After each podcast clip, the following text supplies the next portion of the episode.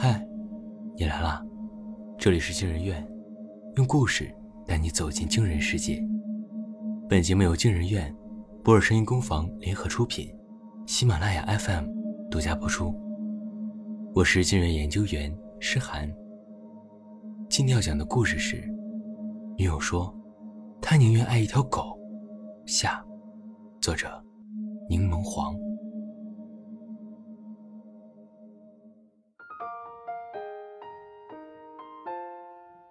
接下来的生活是我人生中的高光。除了不得不上课的时间之外，我都故意立一个目标不去完成，然后以狗的身份生活。偶尔和宁倩制造偶遇，在课堂上，我故意用叫声回答了一些老师提出的问题，比如选择题的时候，选 A 就是叫一声，选 B 就是叫两声。期中考试的时候，老师甚至给了我一张卷子。那张试卷，我最终得了六十三分。作为狗来说，简直就是奇迹。所以，学霸狗的话题就一直没有冷下来过。宁倩也跟着我成为了一个网红，甚至接到了不少的商业合作。短短两周内，我的世界就因为这个突然到来的超能力而改变了太多。哎，接下来你打算怎么办啊？老三刷着微博，突然没头没脑的问了我一句：“什么打算怎么办？计划呀之类的？你总不会打算一直当他的狗吧？”老三咂咂嘴，这么说有点怪怪的。哎，反正你明白我的意思就好。也对，我沉默下来。我肯定是要以人的身份出现在他面前。可是。该用什么方式呢？我灵光一现，给自己做了一条项圈，然后把我的微信二维码挂在了项圈上，并且写下了一张小纸条。这么久以来，麻烦你照顾我的狗了，我是狗狗的主人，认识一下吧。写完之后，我满意的点点头，等变身之后，绑在了自己的狗腿上。宁宪看过之后，扑哧一声笑了出来。然后便扫码加上了我。哪里，是我谢谢你才对，他真的太可爱了。之后的事情发展的异常顺利，宁倩爽快的答应了我的邀约，和我非常频繁的约会，没多久就确立了情侣的关系。期间，她有好多次提出想见见我的狗，我便会找个理由离开，然后变身成狗去见她，而她总是乐此不疲的与我合影。然后再发到微博上，他的粉丝微博数已经到了一个让我咂舌的地步。他看着数字，喜悦之情溢于言表，常常蹭着我的脸说：“谢谢你，多亏了你，我才有这种成绩呢。”看着他的笑容，我感觉一辈子当狗也不是一件不能接受的事。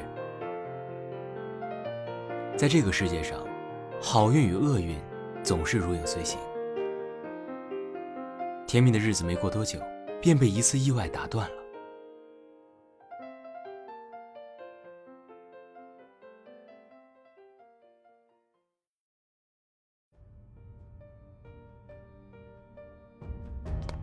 那天，我和宁倩在外面游荡到了深夜，她一直兴致勃勃地跟我讲自己做了网红赚了多少钱，而我则注意着四周的环境，想尽快找个酒店休息。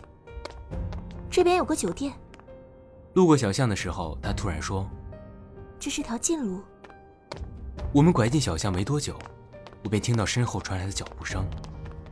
对方刻意控制着脚步的音量，似乎不想让我们发现。谁？我大吼一声，试图把他吓走，没想到对方反而更贴近一步，从黑暗中现出身影来。美女，这么晚了，急匆匆的上哪儿啊？男人不怀好意的说道：“不如老哥送你回家呀。”我上前半步，把宁倩护在身后。别这么不识时务啊！男人压低了声音威胁我。我看到他从口袋里掏出一个明晃晃的东西，是一把匕首。小倩，你退后一点。我微微扭头对宁倩说道：“几乎就在同时，男人疯了一般朝我扑过来，我勉强挡住他，发现自己的力气不如他大，而且对方还手持武器，我需要在防守的同时保护身后的宁倩。我一分神，便被对手在胳膊上狠狠划了一刀。宁倩在我的身后尖叫一声，便瘫软下去。男人狞笑着逼近过来，哼哼哼！我犹豫片刻，转身逃到了黑暗当中。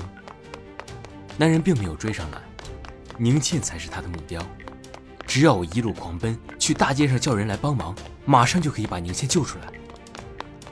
可是，如果我找不到人该怎么办？如果他把宁倩带走，或者对他做了什么事？想到这里，我愤怒地回过头，看着远处那个模糊的人影，我给自己立下了一个新的目标：三秒钟杀你。三、二、一。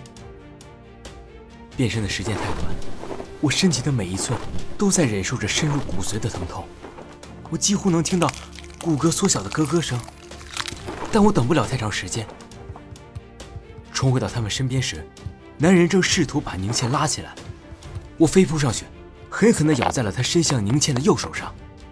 他大声尖叫着，试图把我甩开，让我的牙齿牢牢地嵌入他的皮肤当中，直到他转身离开，我才松了口。这时我才感受到了疼痛。刚才在和我缠斗的时候，他用匕首给我留下了不少伤口。把宁倩拖到明亮的大街上之后，有人围上来向他施救，我便一瘸一拐地离开了现场。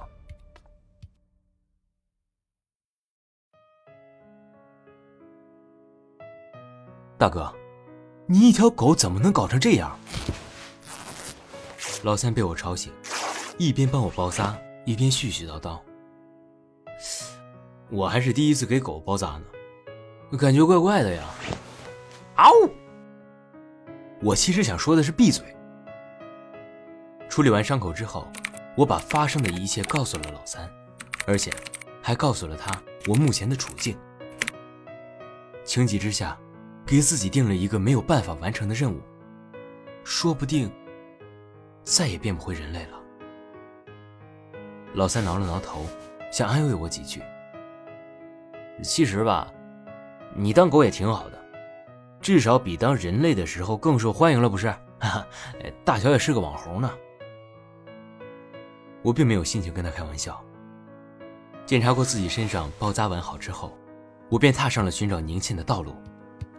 在离开现场之前，我似乎听到了他们要把宁倩送到人民医院。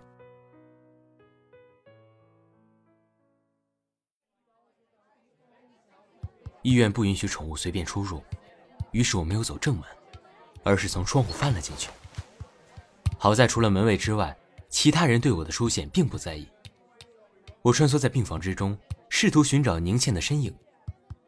在路过某间病房的时候，我终于听到了声音，正要推门进去，却听到了另一个男人的声音：“这段时间辛苦你了，宝贝。”男人的声音说道。不过，你的努力是有价值的。咱们在他身上真是赚了不少钱呢。而且他还真像你说的那样，是个扭头就跑的怂蛋。宁倩的声音分明没变，在我耳中却是如此的陌生。这样的话，我就可以顺利跟他分手，拿这件事威胁他，把他的狗要过来。如果他不肯的话。我就把我被袭击时他扭头就跑的事爆料出来，让他好好出出名。我有些不敢相信自己的耳朵，宁倩居然在背后策划了这样一个阴谋。我又趴在病房门前偷听了一阵，感觉男人的声音有些耳熟，却又想不起来是在哪里听到过的。随后，宁倩从病床上起身，朝着病房门口走过来。我急忙跑了几步，躲到一个角落里。等他们从病房离开后，便跟了上去。看到男人的那一瞬间，我便已经知道了他的身份，因为男人的右手上有一个触目惊心的牙印，他就是那天晚上在小巷里袭击我们的混混。两人分别时，男人还带着满意的笑容，轻轻亲吻了宁倩的脸颊。我跟在了男人身后，在偏僻的无人小巷里。低吼着，堵住了正在轻松吹口哨的男人。我怎么又遇见一条疯狗？当我走到他眼前的时候，他终于认出了我。你，你不是那条学霸狗吗？他好像突然想到了什么，转身就想逃走，而我却扑了上去，用尖牙咬穿了他的喉咙。他痛苦的倒在地上，努力想要呼吸，却只是让鲜血更快的从伤口流淌出去。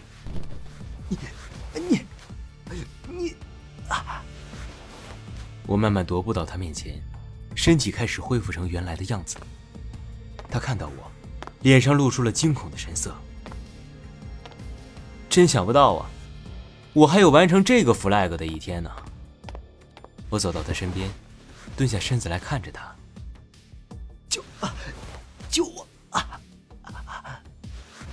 伸出手，徒劳的握住了我的裤腿。你和宁倩其实是情侣关系，接近我，只是想要得到我的那条狗，对吗？男人只能无力的点点头。我蹲在他身边等了很久，直到他不再挣扎，我才慢慢掏出手机，拨通了报警的电话。我杀人了，我说。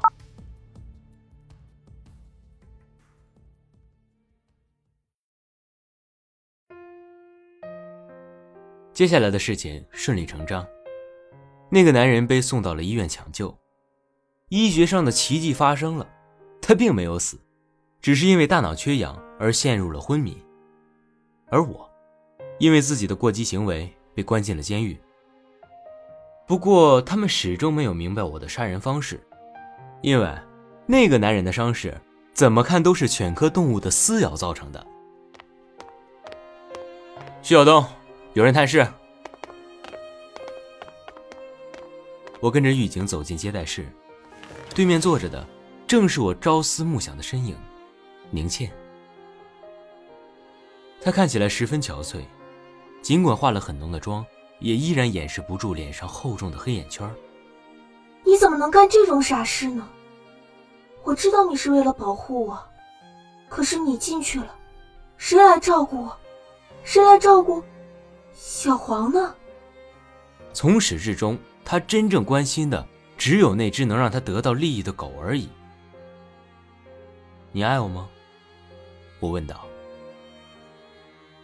他显然愣了一下，张了张嘴，似乎想要说什么，话却像卡在咽喉的一根鱼刺，怎么也吐不出来。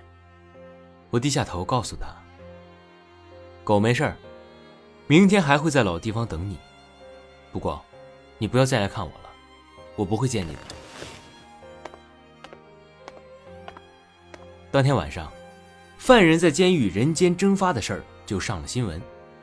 有人说，那个犯人是低头说了一句什么话，然后就变成了一条狗。不过，很快这个消息也被当作谣言处理了。宁倩回到学校，在教室的讲台边上，小黄依旧乖巧地趴在那里，仿佛这段时间什么事情都没发生过。他依旧每天听听课，高冷地拒绝其他同学。只跟宁倩一个人合影，直到学霸狗的话题在微博热搜上消失，他也变成了无人问津的野狗，再也没有出现在教室里。当然，他就是我。我的故事到此结束。刚当狗的那段时间，我确实有点不太习惯，不过幸好，躲在电脑后面的时候，没人知道你到底是人是狗。我甚至可以装成一个小说作者，讲一个看似不可能的脑洞。只不过，偶尔看着我的狗爪子时，会有点恍如隔世的感觉。或许你会好奇，在最后，我用了一个什么样的 flag 来让自己永远变成一条狗？没错，我给自己设下了一个永远无法完成的目标。我在监狱里，隔着铁栅栏对他说：“从今晚开始。”我不会再喜欢你了。你看，爱情总是伴随着谎言，但爱本身不会骗人。我没办法假装自己不喜欢他，就像他没办法假装自己喜欢我一样。不得不承认，在爱情这件事上，我是真的狗。